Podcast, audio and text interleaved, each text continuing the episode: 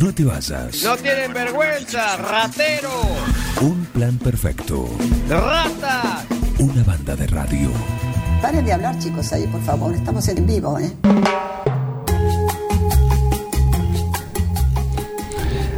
...10.30 y truena. Truena, es anticipo exclusivo de un plan perfecto. Podemos dar cuenta que está tronando. Rayos y centellas. Rayos, centellas, exactamente, y lluvia que sigue cayendo. Va a ser así hoy, mañana también. Así que, bueno, ¿querían lluvia? Ahí tienen lluvia. Bienvenido, Juan Pablo París, ¿cómo andás?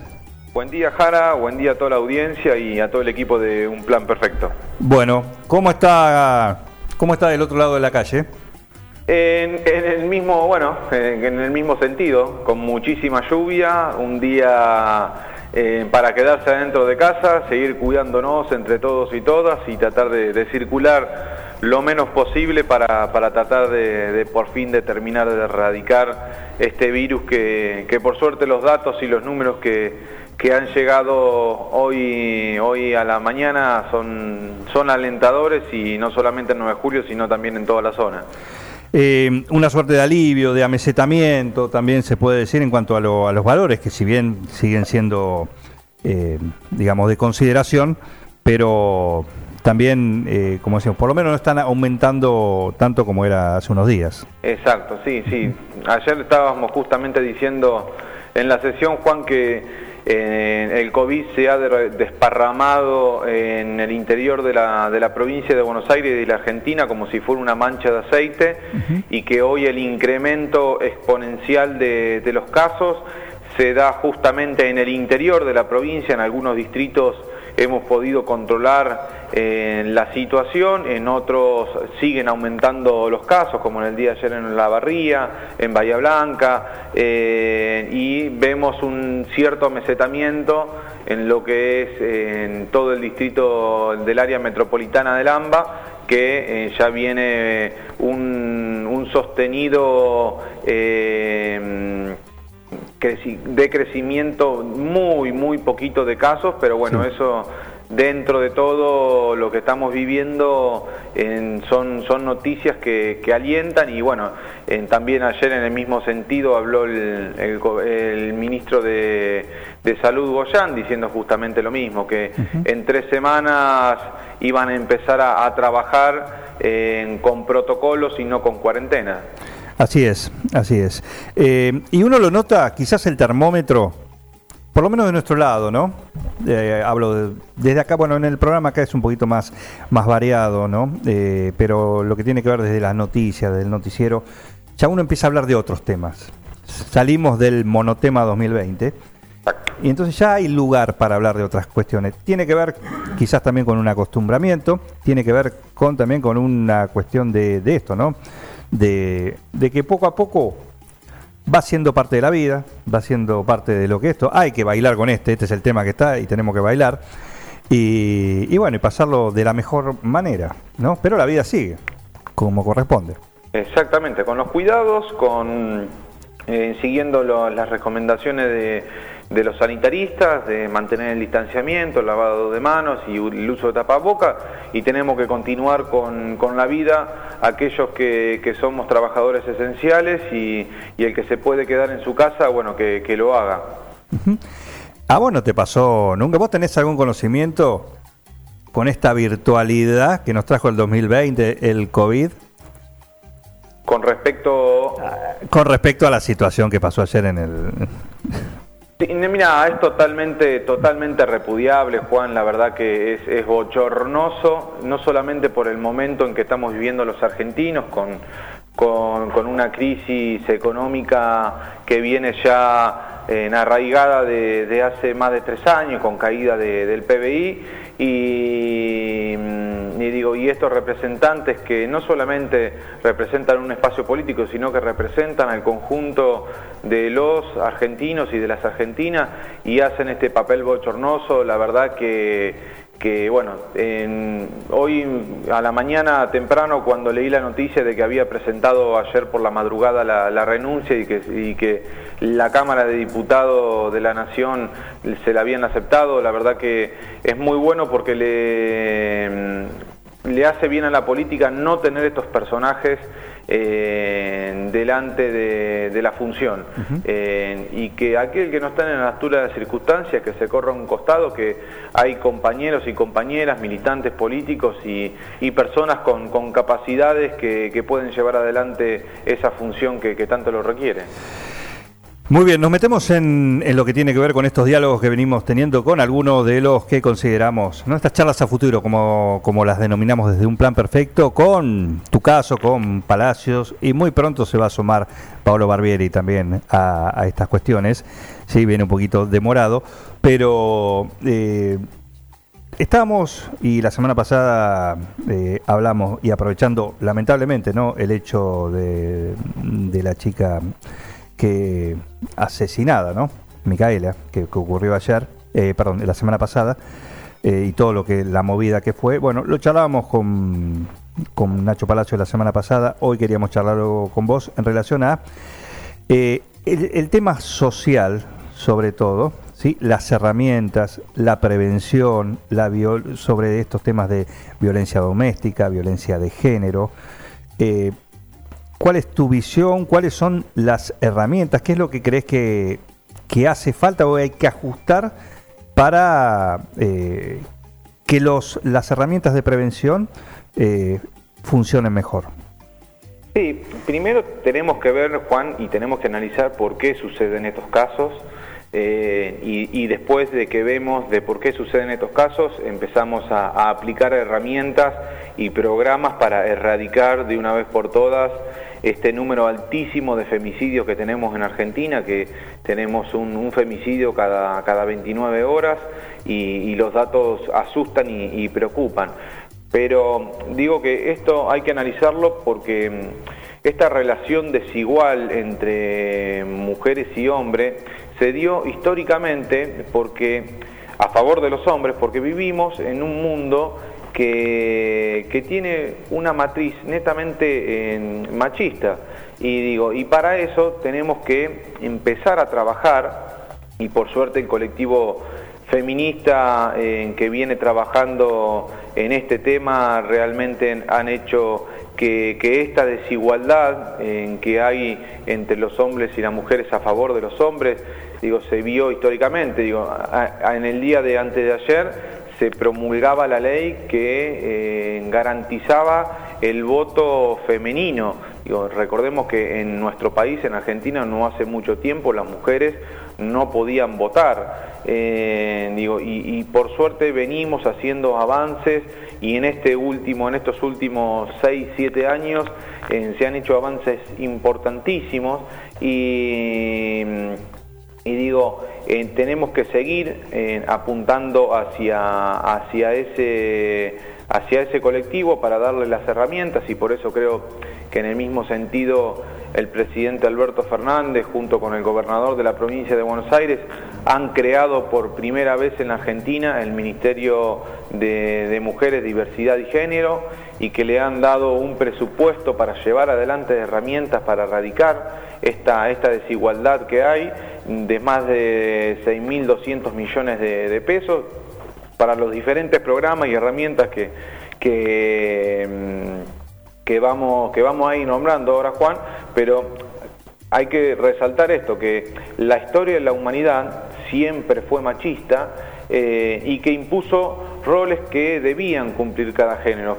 Por eso, digo, a los hombres siempre se los eh, alineó bajo el liderazgo, la fortaleza, la agresividad, y, el, género de las mujeres siempre se redujo a la, o, se, le impuso la sumisión, el cuidar de los hijos, el, ama de casa, la anulación, y a partir de esa desigualdad que, existió históricamente y que hay que erradicar de una vez por todas, eh, también digo, hace poco tiempo, y esto digo en estos avances, decíamos que anteayer se cumplían un aniversario de eh, que las mujeres pudieron volver a votar en Argentina. Digo, hasta el año 2015 eh, las mujeres tenían menos representación en una lista de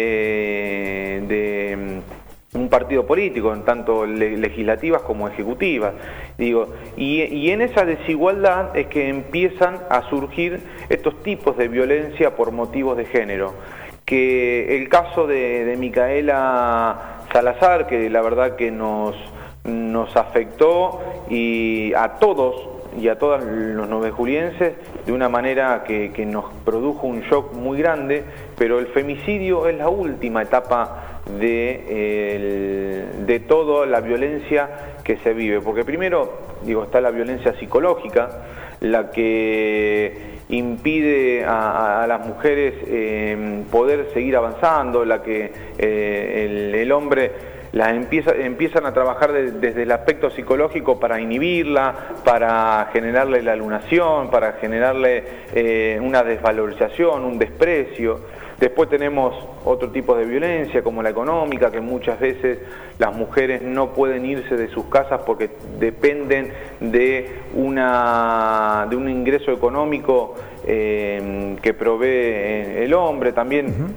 los tipos de violencias sociales eh, para que se aísles de su entorno, como le ha pasado eh, a Micaela Salazar, que escuchábamos a las amigas y a la familia comentar que eh, este tipo Renzo no la dejaba, no la dejaba juntarse con sus amigas, la violencia de tipo sexual, la laboral, recordemos que las mujeres en el ámbito laboral cobran mucho menos que lo que cobra un hombre, en la simbólica, el, lenguaje y el humor sexista, digo, hay un montón de tipos de eh, violencias de género que el femicidio termina siendo la última etapa, y digo, y para que todo esto no suceda, Juan, tenemos que prevenir, que creo que es la, la mejor herramienta para que no sucedan todos estos tipos de violencia de género. ¿Crees que hay herramientas suficientes que por ahí hace falta un poquito más de, eh, de difusión, de, de, que la gente conozca realmente lo, lo que tiene a mano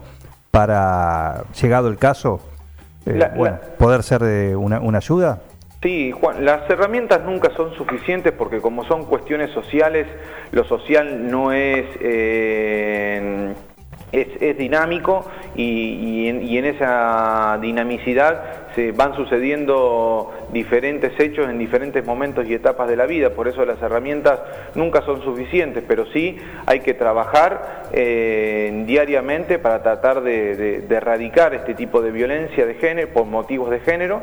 Y, y para eso digo el Estado Nacional eh, vienen trabajando articuladamente digo y hay programas que que, son muy buenos, que programas que hay que resaltar, como el programa Articular que se lanzó hace muy poco tiempo, que busca fortalecer y acompañar las instituciones de la sociedad civil en la formulación y la implementación de proyectos en ámbitos comunitarios vinculados con eh, violencias de género, es decir, las organizaciones de ciudadanos, en la transferencia de recursos, la asistencia técnica, la articulación de redes entre el Estado para potenciar el abordaje territorial y estas instituciones de la sociedad civil, que en Argentina tenemos muchas que vienen trabajando en motivos de, violencia de género, y este programa viene a potenciar y a impulsar esas, esas ONG en que la verdad que vienen haciendo un trabajo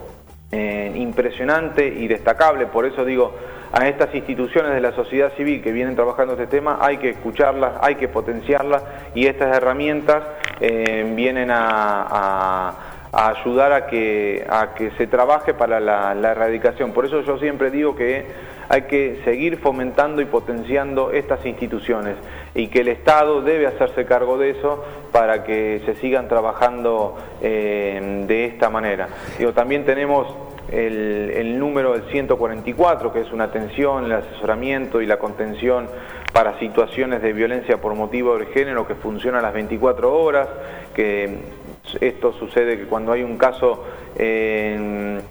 que, se empiezan a, producir este tipo de violencia se pueden comunicar, asesorarse, digo, también está el programa Generar, que es el fortalecimiento institucional de, género y diversidad en todos los niveles de los organismos provinciales, nacionales, municipales, digo, para que en todos los municipios de, de la Argentina, los 2.400 municipios, hayan programas en, instituciones que trabajen esta temática. Después tenemos el, programa Acompañar, digo, hace poco tiempo todos los concejales eh, o muchos de ellos eh, iniciamos la capacitación en la ley Micaela, digo que digo hay un montón de herramientas que, se vienen dando que no son suficientes porque seguimos teniendo teniendo casos de, de femicidios en Argentina. Lo utópico sería es que no haya más, pero bueno, para eso hay que seguir trabajando diariamente para que estos casos no sucedan. Perfecto. La última. Vos estás a cargo de la Intendencia. En un, en un hipotético equipo. Eh, ¿Crees que dentro de la conformación que hoy tiene el municipio, no por, no hablo en cuanto a, a la estructura de, eh, puntual de, eh, de un partido político, sino a la, a, a la, a la, digamos, a la distribución, a la división que hay hoy hay en la esfera municipal. Eh, ¿Alcanza o hace falta darle un poquito más de lugar a estas Nos- cuestiones? Nosotros lo venimos recalcando, Juan, todos los, todos los años en los presupuestos.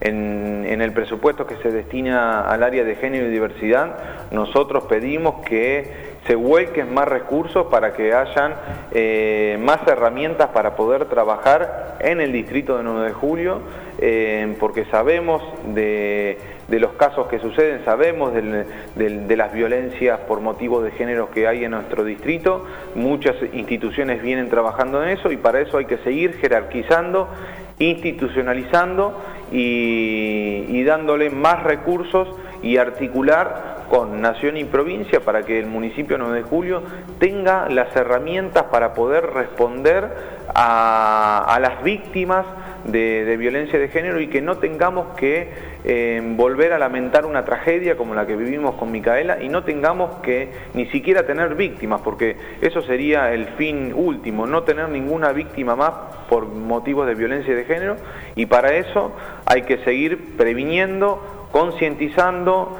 y seguir capacitando no solamente en el ámbito de la administración pública, sino también en el ámbito de la administración privada, en las instituciones, en las escuelas.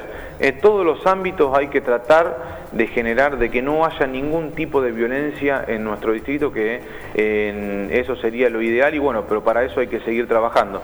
En Eduardo Galeano decía que, la utopía es lo que nos hace eh, seguir caminando, así que nosotros tenemos como, como utopía eh, que algún día en nuestro distrito no haya ningún tipo más de violencia. Parece un gusto, ¿eh?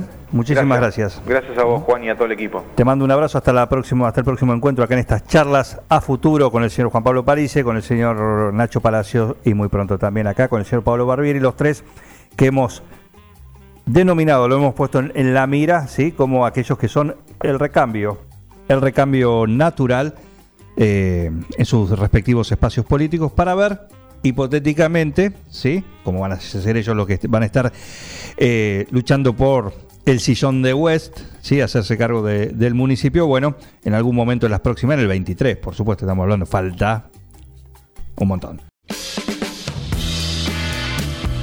Y a ustedes les agradezco, los felicito. La verdad es que hacen mucho, no solamente informando bien, sino también divirtiendo a la gente. Un equipo, todos los temas. Estoy emocionado. Un plan perfecto. Una banda de radio. No tienen vergüenza, ratero.